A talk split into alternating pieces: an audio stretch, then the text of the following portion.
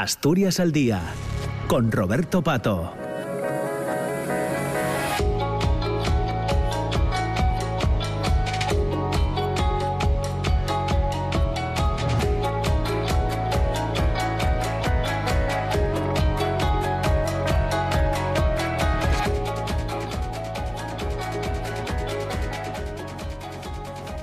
Hola, hola, ¿qué tal? Eh, buenos días, son las 10 de la mañana y casi 8 minutos. Entramos en la segunda parte de- del programa de Asturias al Día. Ya les decía que queríamos conocer detalles de una exposición que se inauguraba a finales de la pasada semana, eh, que se puede ver en, en- en Oviedo. Es una exposición titulada Ellas son la, la revolución, que recoge testimonios de la lucha de las mujeres afganas bajo el dominio eh, talibán. Y para conocer los detalles de esta, de esta exposición están con nosotros Micaela Domínguez y Diana García, que, eh, que forman parte de Amnistía Internacional en Asturias. Diana, ¿qué tal? ¿Cómo estás? Buenos días. Hola, muy buenos días. Muy bien, Roberto. Muchas gracias. Y Micaela Domínguez, ¿qué tal Micaela? ¿Cómo estás? Buenos días. Hola, ¿qué tal? Muy buenos días. Muy bien. Muy. Llevas cuestiones de género en Amnistía, ¿verdad, Micaela? Correcto. Sí, sí. Bueno, mm, se inauguraba eh, la pasada semana, ¿no? Finales de la pasada semana, Diana. El jueves sí, se inauguró en un acto ahí en el claustro de la universidad con el rector y teníamos también, bueno, pues a una profesora que es socia y activista de Amnistía Internacional, Eva García, y una refugiada afgana que, que está, lleva aquí dos años en Asturias, Adela Omid, que tiene 23 años y que, bueno, estaba estudiando en Afganistán y... Y bueno, cuando llegaron los talibanes ese 15 de agosto de 2021, se cogió una mochila y con su madre y se fueron al aeropuerto. Y, y aquí está acogida en Asturias y bueno, ya habla español perfectamente y nos pudo contar pues, pues todas esas experiencias terribles que supone ser una refugiada y además una mujer y de una etnia que allí está muy perseguida, que es la Hazara. Vale. Eh, bueno, son por tanto testimonios de, de mujeres, creo que de 16 mujeres, Diana. Bueno, la exposición eh, tiene varias patas, ¿no? Pero una de ellas es la de es eh, la- las entrevistas que, que, eh, investigadores de Amnistía Internacional realizaron en Afganistán a 16 mujeres de primera línea de diferentes profesiones, eh, mujeres que tenían un trabajo, un- bueno, un- una experiencia impresionante en diferentes áreas, ¿no? Desde la educación hasta la política o, o el sistema judicial, eh, el deporte, la ciencia, ¿no? Son eh, mujeres de primera línea que cuentan que ya se pues ya, mm, han, han tenido pues dentro de lo que cabe una vida normal durante estos últimos 20 años, eh, pero de repente eh, llegan estos, eh, llega este gobierno talibán con una serie de imposiciones de normas en las que les impiden trabajar, que es algo fundamental para las mujeres, ¿no? el poder tener ingresos, las eh, apartan de la vida pública y bueno, pues ellas cuentan qué es lo que está suponiendo para, para, para su vida, ¿no? El, el golpazo que se han pegado porque realmente en, en su historia, en la historia de Afganistán, los talibanes habían gobernado anteriormente, ¿no? Y, ellas saben lo que, lo que suponía. Eh, han luchado muy duro por tener sus derechos, por poder estudiar, por poder trabajar, por poder estar en esos ámbitos, hasta en la calle, ir a los parques, poder viajar, y de repente se encuentran con que todo eso se corta de un día para otro y a medida que va pasando el tiempo, porque ya son dos años, estas mujeres eh, están encerradas en sus casas o, o exiliadas, porque muchas de ellas han sido exiliadas, encarceladas, apresadas. Eh, Micaela, mm, ¿qué reflexiones te, a qué reflexiones te lleva eh, ver, el- ver todos estos te- testimonios juntos en, en- en la Universidad de Oviedo?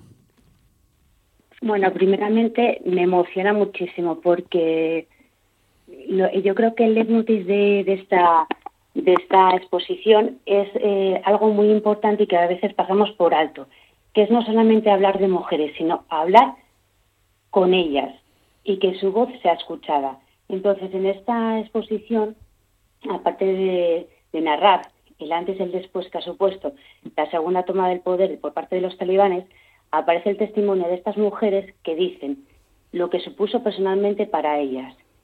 Y es importante que escuchemos a estas mujeres, sobre todo para comprender la realidad de ese país, para que nos podamos acercar a ese país y a sus realidades con sus ojos, desde su perspectiva, no desde nuestra perspectiva, que es diametralmente opuesta. Entonces yo creo que es bueno para, para tener una, una visión de contexto, una imagen real, una foto real de lo que está sucediendo ahora y lo que supuso para ellas. Y también quiero mm, destacar que hay mujeres que de cierta edad que es la segunda vez que se les arrebata sus derechos, ¿eh? que son que son apartadas no solamente del espacio público, sino que pierden incluso incluso la, autonomía, ¿no? Que no es como el caso, por ejemplo, de, de Adele, de, de esta estudiante estupenda afgana que entró en el mercado laboral, que, que estudiaba, que era como cualquier eh, joven que, podemos encontrar ahora en, en, nuestra sociedad, que estudia la, eh, la, carrera y que aparte está trabajando y que de la noche de la y de la noche a la mañana pues se ve que, que, le prohíben todo, sino que hay mujeres que tienen más recorrido y que ya es la segunda vez que les pasa esto. Claro. Eh, eh Adel quería ser periodista, estaba estudiando periodismo, no sé si, sigue con sus estudios aquí. Pues mira, Adel, aquí ahora no, ahora, ahora quiere, quiere ser enfermera y quiere ser enfermera para volver a Afganistán porque la situación... Eh, a nosotros nos parece increíble ¿no? que sucedan esas cosas, pero por ejemplo en Afganistán las mujeres ahora mismo no pueden ir al centro médico si no van acompañadas de un hombre. ¿no? Y, las, y, cuando, y si están enfermas solamente pueden ver las mujeres médicos. No no pueden verlos y, las mujeres médicos cada vez eh, son existen menos claro. Además ahora si no les dejan ni siquiera estudiar porque ahora mismo han cerrado también las universidades no eh, entonces es una situación tan extraña que, es que lo que eh, si puedes estar muriéndote de dolores y si no tienes en casa a alguien que te pueda acompañar a un, hombre pues entonces te puedes morir de dolores no y luego pues bueno el sistema sanitario es es allí pues muy precario porque también hay que tener en cuenta que desde que la entrada de los talibanes la situación ya era mm, difícil, una crisis económica, pero ahora mismo están en una situación económica de dificultades enormes, ¿no? Con, yo creo que hasta con hambrunas. Entonces, bueno, Adela ahora lo que quiere es, formarse para poder, en su, cuando pueda, volver y, ser enfermera para atender a, a las mujeres y que puedan, puedan no sufrir dolor y que puedan eso, tener una salida mm, eh, decente, ¿no? Porque parece extraño y, y es así. Es en la situación eh, cómo han ido estos eh, los talibanes poco a poco, poco a poco, eh, mm, acabando con todos sus, derechos y libertades, es asombroso, ¿no? Y, lo impasible que permanece la comunidad internacional. Nosotros también con esta exposición lo que queremos es darles voz a estas mujeres, que se escuchen, que no se olvide, porque queda muy bien un titular en la prensa o, una declaración así, pero realmente estas mujeres llevan dos años de pesadilla, encerradas en sus casas o huyendo y, viéndose ¿no? Adela también nos contaba, que muchas de estas mujeres son viudas, que ellas eran las que mantenían a la familia, se encuentran con que ahora mismo para no pueden salir, no pueden salir. Y decías de las periodistas, ¿no? En, en, esta exposición se recoge el testimonio de una periodista, el Aja, y, y, ella dice que, bueno, ellas podían salir en la tele eh, sin, sin, cubrirse el rostro y eran un referente para las chicas, ¿no? Que las veían en la tele y que podían proyectar un sueño de hacer otras cosas que estar en casa y criar niños, ¿no? Y que desde que llegaron los talibanes, por supuesto, han, han hecho todo lo posible para que las periodistas dejen de trabajar y les eh, obligan a cubrirse la cara si salen en, en, en los medios de comunicación, ¿no? en, la, en la televisión. Sí. Bueno, hay periodistas, hay eh, profesores de universidad, policías, una juez decana del Tribunal Supremo de, Afganistán, médicas, activistas eh, de distintos eh, movimientos, deportistas, trabajadoras sociales, maestras, escritoras, me llama la atención mm, el testimonio de Rosan Sirran, que es ex parlamentaria, que dice que su mayor logro fue la constitución afgana, un texto en el que se incluyó la igualdad entre hombres y mujeres, el acceso a la salud, a la educación y la participación política y la libertad de asociación y de reunión. Resume, eh, Micaela, un poco todo lo que nos estaba diciendo también ahora eh, Diana, ¿verdad? Es que, correctamente, tenemos que tener en cuenta que durante estos 20 años eh, se había conseguido unos logros muy importantes. ¿no? Se creó un Ministerio de Asuntos de la Mujer, se promulgó una ley de eliminación de la violencia contra las mujeres, se aprobó normativa contra el acoso sexual de las mujeres y de las niñas, que tipificaba como delito y penalizaba ciertos actos de acoso sexual contra las mujeres. Se establecieron consejos de mujeres policías. Eh, a pesar de las desigualdades eh, en la región, de las distintas regiones, las niñas podían ir a la escuela y las jóvenes acudieran a la universidad.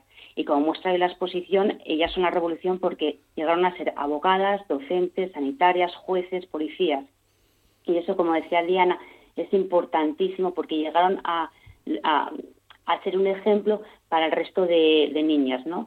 Y luego el gobierno llegó incluso a tener cuatro ministras y llegó una gobernadora provincial, ¿no? Y en 25 provincias había una vicegobernadora.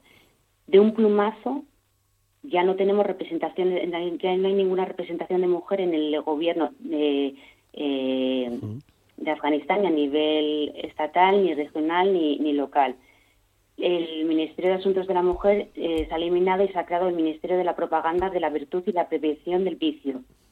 Las mujeres deben abstenerse de presentarse a trabajar hasta que se establecieran sistemas adecuados, con lo cual, salvo, como comentaba previamente Diana, salvo ciertas profesiones, eh, las mujeres ya no pueden trabajar. Estas ciertas profesiones eran, eh, bueno, son en, en, el sistema médico, doctoras, y, luego también en el ámbito educativo eh, eh, profesoras, ¿no? Porque mm. la educación infantil sí que las niñas hasta secundaria sí que pueden ir eh, a la, al colegio, pero ahí pero ahí se acaba, ¿no? Y en la universidad, pues ahora ya las ya las profesoras universitarias que impartían clase a, a las mujeres las mujeres, pues ya nada, desde el otoño pasado también se ha cerrado las universidades. Y luego mm, hay determinados eh, detalles que son muy importantes y que mm, nos pueden eh, dar una visión muy clara de cómo es la situación ahí que están viviendo las mujeres y las niñas. Esta primavera se les prohibió a las mujeres ir a los parques con sus hijos y a principios de este mes se, eh, cerraron las peluquerías. Las mujeres ya no pueden ir a las peluquerías. Esto que puede sonar como un poco trivial, un poco trivial diciendo, bueno, pero las peluquerías para qué? Tenemos que entenderlo en, otra, en otro sentido. Las peluquerías eran centros de reuniones en los que se podían reunir y hablar las mujeres, compartir sus experiencias. Hasta este punto llegamos a que, a que la prohibición sea absoluta, que no se puedan reunir, que no puedan hablar, que no puedan compartir sus... Eh, eh, eh, sus reflexiones, sí, sí, Exactamente, es la, la invisibilidad, la, silenciarlas, invisibilizarlas, pero mm, totalmente y que pierdan la autonomía el aislamiento total, ¿no? Es encerrarlas en sus casas y luego eh, también en mayo del 2022 impusieron los talibanes el uso del velo integral, es decir, taparse desde la cabeza hasta los pies, ¿no? Solamente enseñando los ojos puede ser, bueno, o si utilizan el burka es una rejilla, simplemente, ¿no? Pero eh, la obligación de, taparte es que es como eres como una sombra en las calles, ¿no? Y, luego eh, existe este ministerio que decía con ese nombre tan que nos pone los pelos de punta, ¿no? Para la propaganda de la virtud y la prevención del vicio. Eh, eh, antes había un ministerio de, igualdad, de mujer, y, e, ese, ministerio lo han cambiado y desde ese ministerio están imponiendo una serie de normas sobre la moral, sobre, bueno, pues desde mostrar un mechón de pelo o eso, el que no hayas cubierto adecuadamente. Además, pues te pueden parar por, por la calle y, y, meterte en la cárcel tranquilamente eh, y estar allí aislado y aislada sin, sin que tu familia lo sepa, ¿no? Es un aislamiento completo de la, de la mujer. Mm. Bueno, eh, tiene una clara vocación de concienciación esta exposición. Ellas son la revolución, que se puede ver hasta finales del mes de agosto en el claustro bajo del edificio histórico de la Universidad de Oviedo, en, Oviedo. Eh, pero es posible, eh, no sé si es la intención también de Amnistía, Diana y Micaela, es posible dar algún paso más, es decir, está claro que, mm, que son crímenes lo que se está cometiendo contra las mujeres. Lo, primero es escuchar, es saber lo que está pasando, ¿no? Porque si nos dejamos ver solo por los medios de comunicación no nos llega toda esta información, ¿no? Pero saber lo que está pasando, nosotros invitamos a introducirse en nuestra página, en Actúa eh, Amnistía Internacional, y eh, también eh, hemos hecho muchas actividades aquí en Asturias, ¿no? Con la idea de sensibilizar, de, que la gente actúe, ¿no? Desde sus casas. yo quiero también destacar la participación en esta exposición de, gente asturiana, ¿no? La diseñadora, la, por ejemplo, la diseñadora que, que ha, re, hecho todo esto es Marta Fermín de, Cero Creativo, que es asturiana. Las fotografías que se han utilizado, pues también es de una es de un colectivo, el colectivo Milenta Mujeres, que han hecho cosas en Afganistán y nos han cedido fotos de, Laura Cortiñas. Eh, es, un y luego también eh, hemos recogido actividades que hemos hecho en Oviedo, en las fiestas de San Mateo, para sensibilizar con un performance. Hemos hecho eh, actividades en los colegios institutos. Hay un gran mural de, tulipanes pintados por niños y niñas de, un, colegio de Pola de Siero para enviar a las niñas para que se sientan fuertes y sepan que, aquí en Asturias los niños se acuerdan de ellas. Mensajes para los talibanes diciéndoles que no pueden seguir eh, haciendo eso a las mujeres ¿no? y a las niñas. Eh, lo que queremos es, y bueno, también destacar que la Universidad de Oviedo, junto con otras 72 universidades de, españolas, han firmado un acuerdo y han, manifestado ¿no? Eh, su oposición al gobierno talibán en esta política de restricción de, derechos y sobre todo el derecho a la educación, ¿no? que es un derecho básico y fundamental.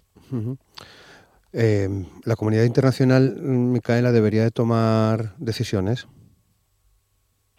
debería de tomar decisiones y debería apostar por los derechos humanos en, toda la en, todo el proceso de toma de decisiones, ¿no? Eh, tanto a nivel de instancias internacionales como a nivel de, países. ¿no? ¿Qué quiere decir esto? Que cuando se sienten en la mesa para negociar determinados eh, acuerdos o lo que sea, la situación de las mujeres esté en el orden del día, se ponga sobre la mesa.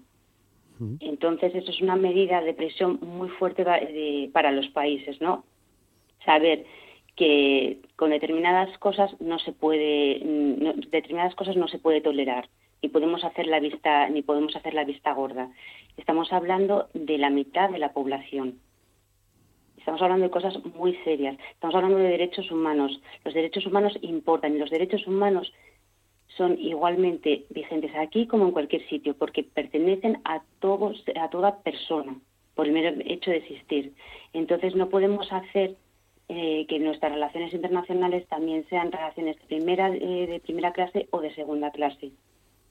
Entonces, por eso es importante que la comunidad internacional que eh, sea consciente de, eso a la hora de de, llevar a cabo las negociaciones eh, que, se vayan a mantener con, ellos. Y luego, eh, de cara a nuestro país, pues eh, exigir, exigir que, también que la agenda de derechos humanos esté siempre presente.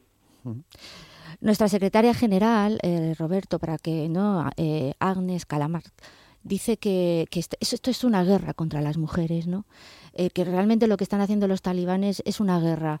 Y las comisiones de juristas internacionales también están eh, eh, señalando que esto es un crimen de lesa humanidad y que debe ser las organizaciones como Naciones Unidas tienen que investigar estos delitos para llevar y juzgar a los talibanes, porque esto no puede quedar impune. No puede quedar impune que dos años de, pesadilla de mujeres, de miles, de millones de mujeres, se, se, pasen inadvertidos ¿no? y, que, y que no tengan consecuencias consecuencias, porque realmente lo que se está cometiendo es un crimen. Eh, están intentando, es una guerra soterrada en la que lo que quieren es totalmente anular a la mujer. ¿no? Adela en sus declaraciones, Aldera el otro día decía, el único derecho que nos dejan es respirar. ¿no? Yo creo que ni eso, porque muchas de las mujeres que están ahora encerradas en sus casas deciden hasta suicidarse ante, ante la pesadilla que están viviendo, porque no ven salida. ¿no? Entonces, eh, el llamamiento que se hace a la comunidad internacional es hacer todo lo posible ya, tomar medidas eh, drásticas para que realmente el gobierno talibán desista de esta política sistemática de acoso a las mujeres y luego también eh, que eh, haya una política de acogimiento y refugio a, las mujeres, considerando que, están siendo perseguidas solamente por ser mujeres en su país. Claro. bueno, pues una... para ponerse al día de estos argumentos que hemos comentado hoy en, la radio, aquí en Asturias al Día, lo mejor, Micaela, es acercarse por, por el claustro de la universidad ¿no? y, ver eh, en primera persona esos testimonios, las fotografías, el trabajo que en definitiva habéis hecho. Os pregunto también, ya estamos a punto de terminar, pero creo que nos da tiempo. Eh, no sé si se va a mover, si tenéis intención de mover esta exposición una vez que finalice en Oviedo. Eh, Micaela. Sí, lo primero, pues invito a toda la gente que esté en Oviedo que pase a ver la, exposición porque realmente merece, merece la pena. Eh, y luego, en segundo lugar, pues el, objetivo de esta, de esta exposición es que sea una exposición itinerante que para que el mayor eh, número de gente pueda pueda ver la situación en la que están ahora las niñas y las mujeres en Afganistán. Y luego mm, pues bueno eh, como dice el eslogan de Amnistía Internacional el mundo puede cambiar pero no va a hacerlo solo. Esperemos que luego sea una exposición en la que muestre el horror vivido por las por las mujeres porque ya con la presión internacional y con la presión de que podamos hacer nosotros los ciudadanos la situación de las mujeres y de las niñas en Afganistán se logre revertir y vayan recuperando lo que costó tantísimo, tantísimo tiempo y sacrificio y sufrimiento, ¿no? Que las mujeres vuelvan a, al, espacio vital, que vuelvan a, que vuelvan a, la, a, la, vida laboral y a recuperar su autonomía, su voz ¿eh? y, su, y su vida. Bueno, pues decir, que nosotras no las olvidamos. No, gracias Roberto por no olvidar a estas mujeres.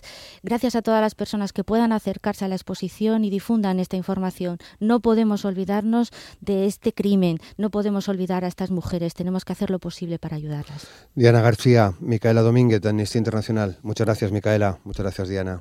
Gracias a ti. Muchas gracias a ti. Nos vamos, son casi ya las diez y media de la mañana. Recuerden que mañana eh, tenemos el debate de investidura desde la Junta General del Principado. Feliz lunes, hasta mañana. Gracias.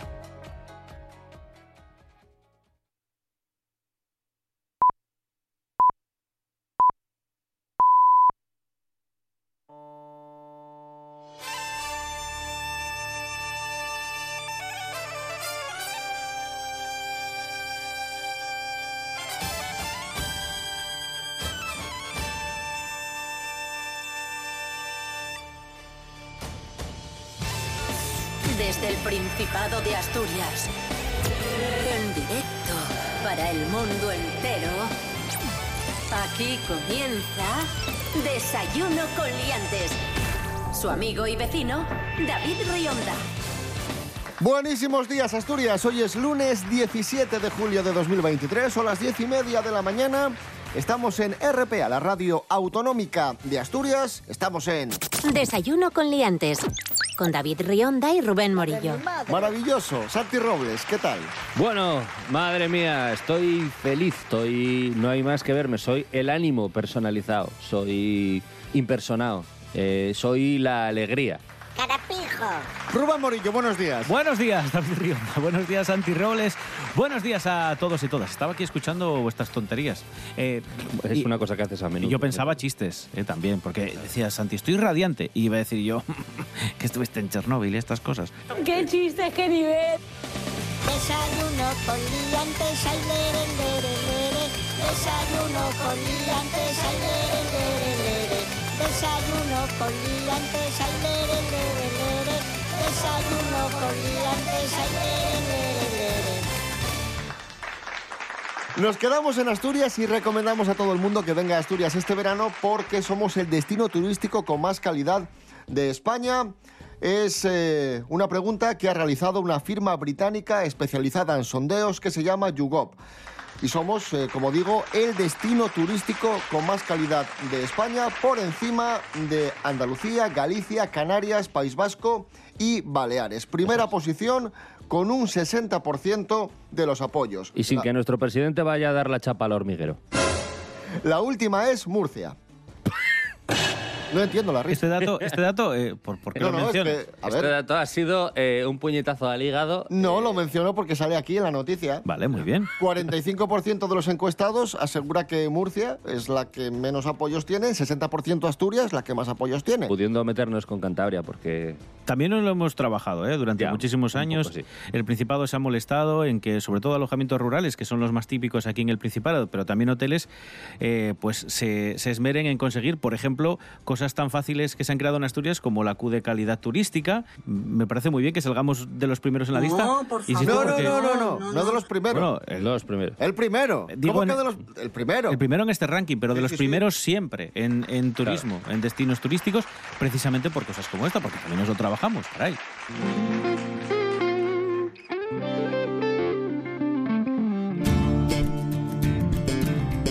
Además de ser el destino turístico con más calidad de España, tenemos la playa más bonita del país, según las guías Lonely Planet.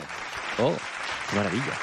Lonely Planet ha recabado la opinión de los viajeros a través de redes sociales. Su cuenta es arroba lonelyplanetes con el hashtag las mejores playas de España. Y la mejor playa de España, según los eh, lectores de Lonely Planet, es la de Bayota en Llanes. Oye, 350 metros de longitud, arena dorada y separada por el mirador de la Boriza de la playa de Andrín. Agua marina, rodeada de acantilados, lugar idóneo para practicar actividades acuáticas. Qué maravilla, hay que ir. Que sí, que sí, que sí. Eh, ¿Tú que eres mucho de actividades acuáticas? Claro, yo eh, no hay día que no haga kitesurfing, eh, boarding jumping, eh, freeze and hour, Por supuesto. eh, todo ello Y Colin Parpel. y Colin McRae, sí.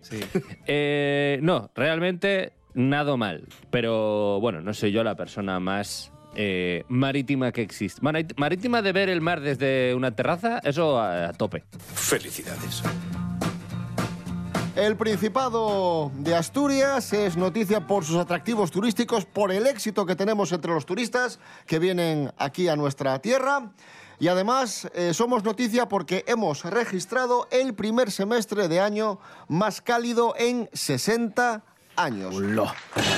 Nos lo cuenta Sonia Pardo. Buenos días, Sonia. Muy buenos días, liantes. Pues mira, os cuento. Junio fue un muy cálido. Las temperaturas se, se mantuvieron por encima de lo normal en esta época del año. Las mínimas se situaron hasta, hasta 5 grados, como decía, por encima de lo normal la madrugada del día 7. Pero el primer episodio de calor, no sé si recordaréis, se produjo eh, la primera decena del mes, porque el día más caluroso fue el día 24, donde se superaron los 35 grados. Eso seguro que no se os olvida. Además, en la zona del aeropuerto se registraron 211 horas de sol. Atención, 211 horas de sol. Esto quiere decir que es el tercer junio más soleado desde que se iniciaron los registros en 1969. ¿Qué nos deparará el resto del verano? Pues vamos viendo y os iré contando. Buenos días, liantes. Gracias, Sonia Pardo. Estamos en Desayuno Coliantes en RPA, la radio autonómica de Asturias. Hoy es lunes 17 de julio de 2023. Concurso de podcast de RTPA. La Radiotelevisión del Principado convoca el primer concurso de podcast de ficción y no ficción. Presenta tus trabajos hasta el 31 de julio. Gana premios en metálico y la posibilidad de escuchar tu podcast aquí, en RPA, la radio autonómica de Asturias. Consulta las bases en www.rtpa.es. Concurso de podcast de RTPA. RTPA con el talento asturiano. RTPA. Vocación de servicio público. Desayuno con liantes. Adelante, Santi Robles, la noticia de Santi. Vamos allá. La noticia de Santi. Hoy hablamos de misterio. Sí, alguna vez os preguntaréis cuál es el criterio que hay para que algo sea la noticia de Santi. Básicamente tiene que no tener ningún tipo de sentido. O sea, perdón. Eh, el- el- la, la historia es que una webcam, eh, la tecnología, es el- qué, qué guay es el futuro. Una, alguien tenía una webcam apuntando al lago Ness Espera El- que... el lago Ness, el del Claro. monstruo. Sí, para tenerlo vigilado. Verás. Eh, el caso es que vieron una criatura emerger. Y tal, ¿no? Eh, entonces, bueno, la cosa es que, bueno, como todo el mundo sabe, el monstruo este desde eh, 1868 es famosísimo. Eh, hay un montón de gente que cree haberlo visto. Hay fotos de lo que podría ser eh, yo sacando un brazo por la superficie del lago, por ejemplo. podría ser perfectamente, si no fuera porque yo en aquella época no estaba. Eh, pero bueno, claro, en aquella época también se curaban enfermedades con sanguijuelas, entonces, bueno, es posible que hubiese. Pero a día de hoy, en el siglo XXI, 2023, parezco un rapero. 2023, bueno, en fin, right here, right now, hay gente adulta pensando que todavía hay una especie de ictiosaurio eh, en el fondo del lagones. Y estas últimas imágenes captadas con una webcam Es como si, como el típico surco que queda cuando alguien juega a la rana con piedras, esto que tiras una piedra al río, eso, O sea. ¿tú crees que es el, el monstruo del lago Ness, esas imágenes que, que hemos visto? Sí, claro, claro, claro. Eh, creo eso. creo que me puedo hacer rico eh, con las criptomonedas. Eh, y, y creo que el comercial que viene a mi casa a ofrecerme un producto gratis no me quiere vender luego nada de eso. La noticia de Santi. Ojo que en Escocia llevan muchísimos años pensando que hay un monstruo en el lago Ness, pero aquí en Asturias hace un par de años también tuvimos nuestra propia leyenda urbana Sí. Y muchos aseguraron que en el lago Enol también había un monstruo. Sí, en octubre de 2021, mucha gente que estaba por allí paseando aseguraba, juraba y perjuraba haber visto y además se permitían el lujo de dar dimensiones. Un ser de 15 metros de longitud, decía la gente que habían visto en los mismísimos lagos de Covadonga. 15 metros. ¿eh? Y claro, ¿quién tuvo que salir a decir si esto podía ser cierto o no? Pues salió Luis Laria, ya sabéis, el fundador de la Coordinadora para el Estudio y Protección de las Especies Marinas, el CEPESMA, y ha dicho... ¿Y qué dijo? ¿Que era un monstruo? a ver, Molaba que sí, ¿eh? Dijo, el mundo tal y como lo conocemos ha llegado a su Puede fin. ser fruto de la emulsión a superficie de gases desde la corteza subacuática que al ser expulsada simula un cordón en movimiento serpenteante. Esto quiere decir que en el subsuelo, debajo del lago, hay pues a veces que se embolsan gases pues por la propia acción de las bacterias, de las algas y a veces salen a superficie. Estas pompas, estas burbujas. Y la gente en un agua calmada, si ve cuatro burbujas que salen de- del interior de- del lago, pues puede pensar que es un pez, pues eso, que son este tipo de, de filtraciones o de gases que, que pueden estar en el subsuelo. Pero no, la gente creía ya que eran 15 metros de bicho. Pero, pero, o sea, yo lo que me refiero es a. Tú ves como algo moverse en el agua y ya inmediatamente estás pensando que es un monstruo. O sea, Claro, decir, por supuesto. Es que pueden ser 15.000 millones de cosas. O sea, puede ser un banco de peces. Entre ellas un monstruo. Puede ser. eh, cla- claro. Claro. Bueno, vamos a poner música asturiana a este lunes 17 de julio de 2023. Yes. I will do it. Escuchamos a Howdy. If you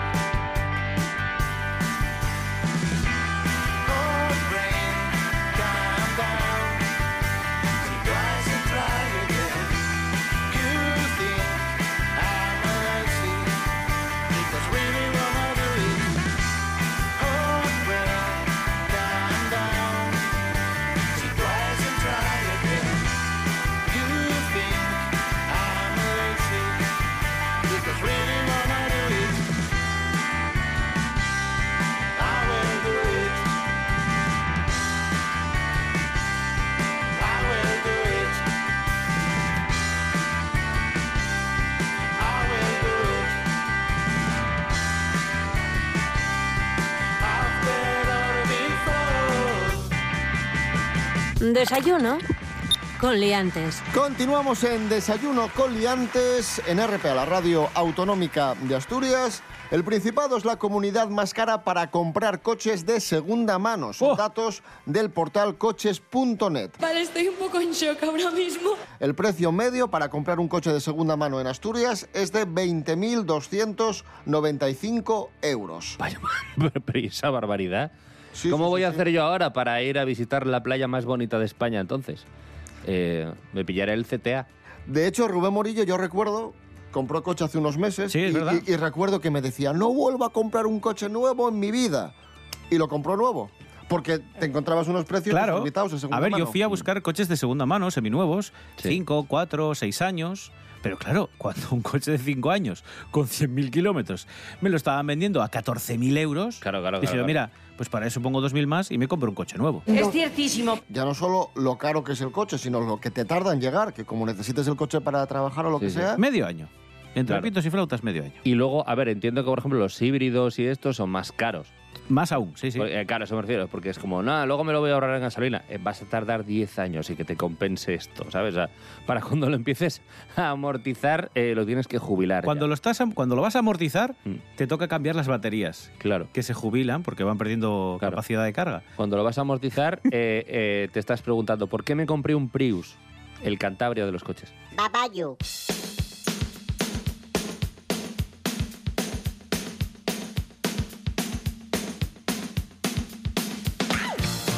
Atención a la siguiente noticia porque un matrimonio tuvo a bien remolcar su caravana no con un coche, sino con un tractor. Mucho más seguro. Que España Sí, es una gran potencia, nación. ahí hay caballos. Exacto. De La hecho, gente eso- que lleva tractor, esa gente, bien. Eso es. De hecho, por donde va el tractor es mucho más estable el tractor que la caravana. Atención a esta noticia que ha sido viral y que nos cuenta Paula García Evia. Buenos días, Paula. Buenos días, liantes. Una pareja de mayores interceptados en Galicia en una caravana remolcada por un tractor. Unos aventureros suizos de 84 y 77 años han viajado en una caravana a 30 kilómetros por hora desde Zúrich pasando por Francia. La pareja de mayores ha sido multada y bloqueada en Galicia por la Guardia Civil, que los ha remolcado a un camping. La Guardia Civil le ha puesto un bloqueador a su tractor de 1963, que impide su movilidad hasta que no consigan otro vehículo con capacidad para remolcar la caravana.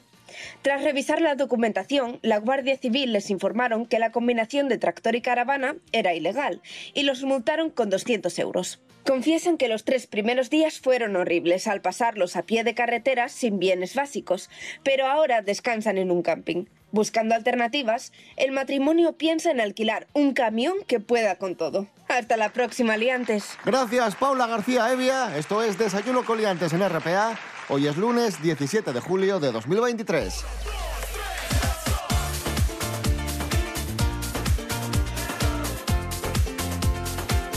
Desayuno con liantes. Síguenos en las redes sociales. En Facebook Desayuno con liantes y en Instagram arroba Desayuno con liantes. Continuamos, hablamos de juegos de mesa. Siempre se ha dicho que los juegos de mesa son muy buenos para los niños porque potencian la capacidad de los niños, las habilidades, la capacidad matemática en este caso. Y tenemos un nuevo estudio que corrobora esta teoría. El mejor, el mejor de los estudios. Es el más importante, es la revisión más exhaustiva de los últimos 23 años, que se ha publicado en la revista Early Years, y que dice, pues precisamente ese, que los niños de 3 a 9 años, cuando juegan a los típicos juegos de mesa, desarrollan pues la habilidad de contar, sumar, la capacidad de reconocer si un número es mayor o menor que otro, en el caso de que tengan que hacer operaciones matemáticas.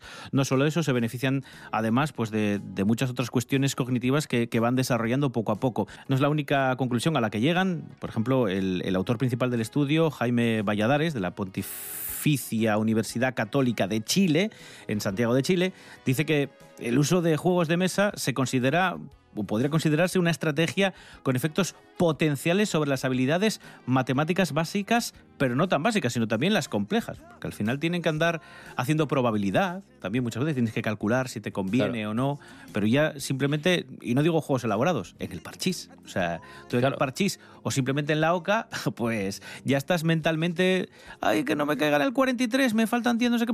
Y aparte te obliga a tomar decisiones. ¿Con cuántos familiares tengo que dejar de hablarme para que seamos cinco para jugar a esto?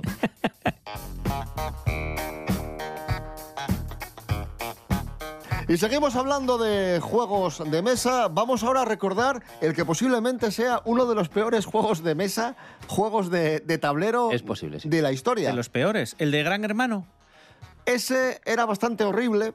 Ese era un videojuego bastante horrible. Esto es un juego de tableros. En Es re- Ah, un juego de mesa. En realidad, el, de con- mesa. el concepto de juego basado en algo, en un programa de la tele, mal ya. O sea, ya. ya de- Mujeres, hombres y viceversa, tuvo tablero, ¿no? Bueno, eso ya incluso el programa era bastante. Sí, sí, sí, sí, sí. ez. Este juego de mesa eh, es algo así como, como la Ouija de... bueno, nos vamos a los años 90. Sí, maravillosa época, por otra parte. Arrasa la serie Médico de Familia. Qué maravilla, Ahí está sonando. ¡Otra vez! Médico de Familia de Emilio Aragón tuvo su juego de mesa de Bandai. Santi Robles, ¿en qué consistía este juego de tablero de Médico de Familia? Bien, no está muy claro, hay varias corrientes de pensamiento al respecto, pero es una especie de mezcla entre Oca y Parchís. Eh, tienes que recorrer una- un tablero con tu dado y bueno, luego ahí si caes en una casilla, por ejemplo, no puedes salir si no te sale un número par o impar, depende de lo que pidas. O sea, la OCA. Eh, más o menos. La Oca, pero ¿Para qué, pa' nos vamos a engañar? Pero, más simple todavía. pero pudiendo ser el abuelo Manolo. Eh, O sea, me estás diciendo que aquí lo que hizo una empresa fue gastar cartón Bandai. en una caja sí, con una fotografía de médico de familia, Sí. copiar la mecánica del parchís y en vez de cobrarlo a dos euros que cuesta un tablero en, en cualquier tienda de bazar del barrio, claro, lo cobramos a 54 euros. por supuesto. Lo único, bueno, y también tiene, parchís. tiene un Con la cara de Emilio Aragón. y tiene un VHS Con los mejores momentos. con los, claro. Una mezcla entre Parchís y Oca que es ir corriendo. La única particularidad es que en las fichas están las caras de los protagonistas de Médico de Familia. Claro, tú puedes coger a la persona que peor te caiga para que sea la Juani, porque le tienes manía por lo que sea. Y, Y dices, cinco. y ya está. Y, y echas así la tarde. Pero el tema es que la persona que. la- el- el- las personas que hicieron el juego sabían que eso iba a dar dinero independientemente de que fuera una chorrada. O sea, quiero decir, eh, eh, pensad eso, pensad que Jesulín sacó un disco.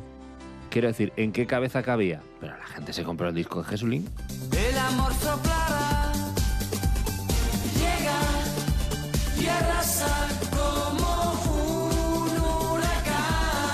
Ponemos música a este lunes 17 de julio de 2023. Un, un poco de, de música. Estamos esperando a Miguel Ángel Muñiz, Jimmy Pepín, que está a punto de llegar. Y mientras llega, escuchamos a Los Berrones, Hispanistán.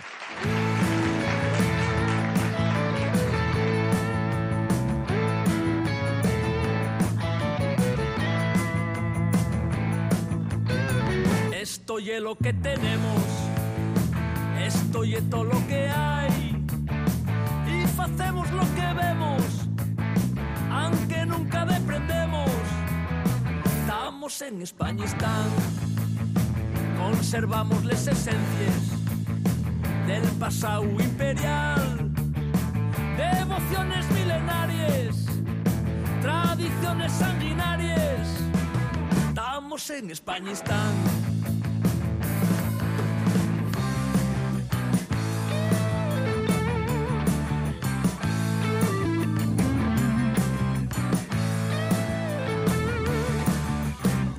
Porque somos como somos, nunca vamos a cambiar. Porque estamos orgullosos de los tiempos tenebrosos. Estamos en España, están tantes sobres faraóniques, no se lleguen a acabar. Posiciones antagónicas, decisiones salomónicas. Estamos en España, están.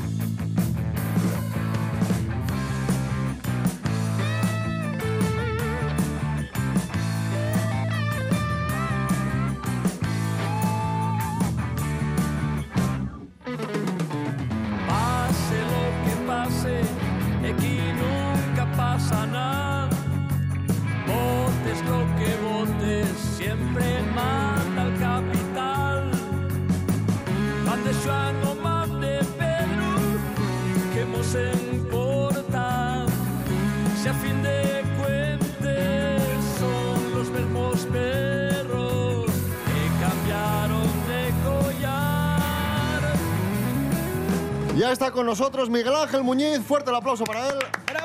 Bienvenido. Buenas, hombre, ¿qué tal? ¿Qué tal? Muy buenas.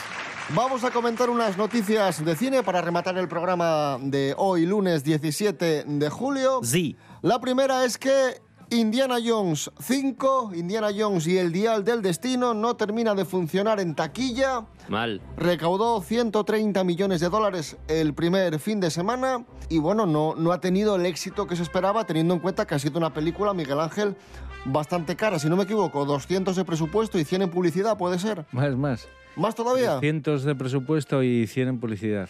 Hace unos días llevaba 250 millones. Sí, ahora debe llevar como 260 o por ahí. Pero bueno, ya te dije que creo que tienen... A ver, ellos tienen como un punto que se llama el eh, break, break-even, lo llaman, que es como el punto de a partir del cual la película no es un fracaso. Y creo que eran 600 millones. A ver, queda mucho verano, ¿eh?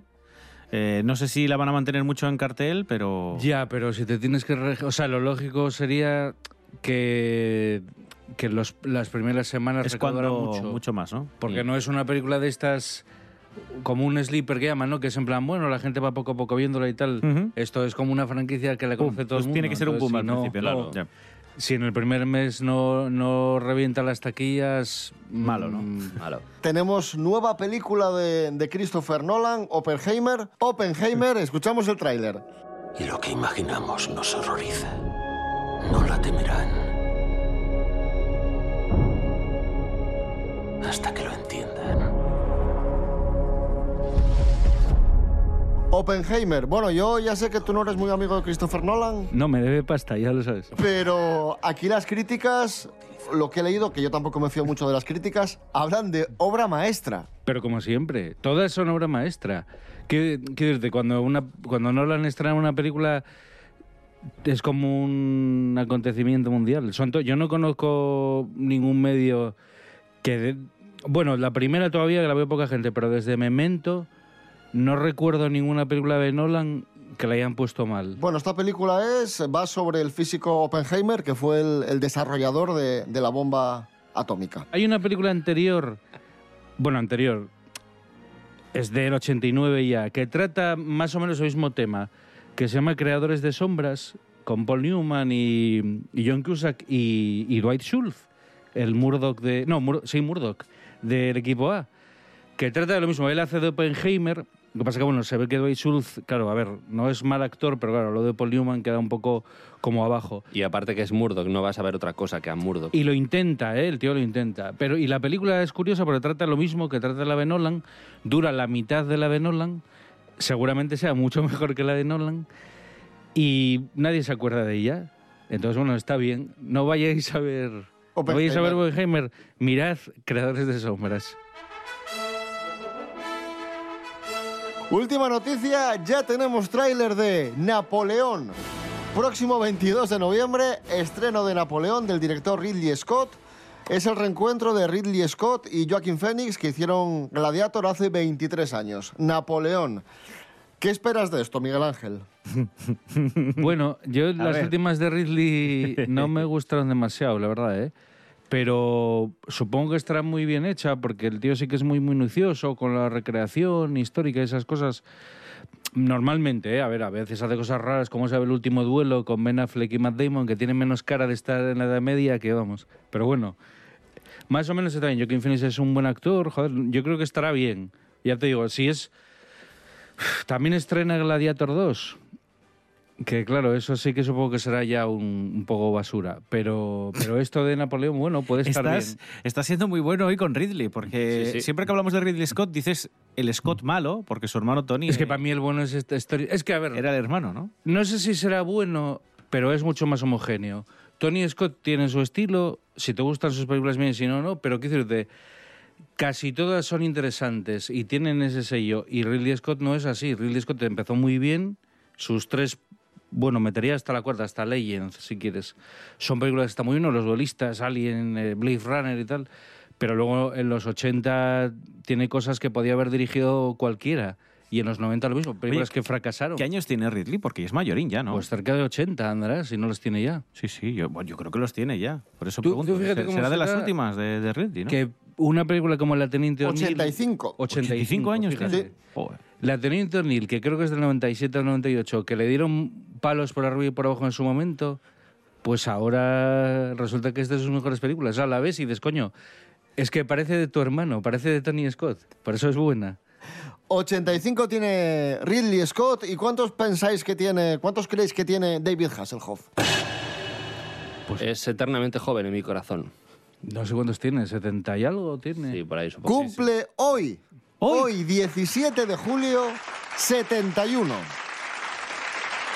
Hay una cosa que, a ver, mucha gente se olvida de ello y, y es muy importante y se ríe de Hasselhoff y tal, porque, a ver, yo entiendo que tendrá sus vídeos de hamburguesas y tal, pero en un momento... Como género, video. Era un, momento muy importante que es a finales de los 60 cuando cae el muro de Muro de Berlín. Berlín, sí, sí, sí. El primer cantante que cae, que canta, bueno, que cae, no sé si cayó, pero bueno, el primer cantante que fue allí a actuar pedidos profeso por las dos Alemanias fue David Hasselhoff.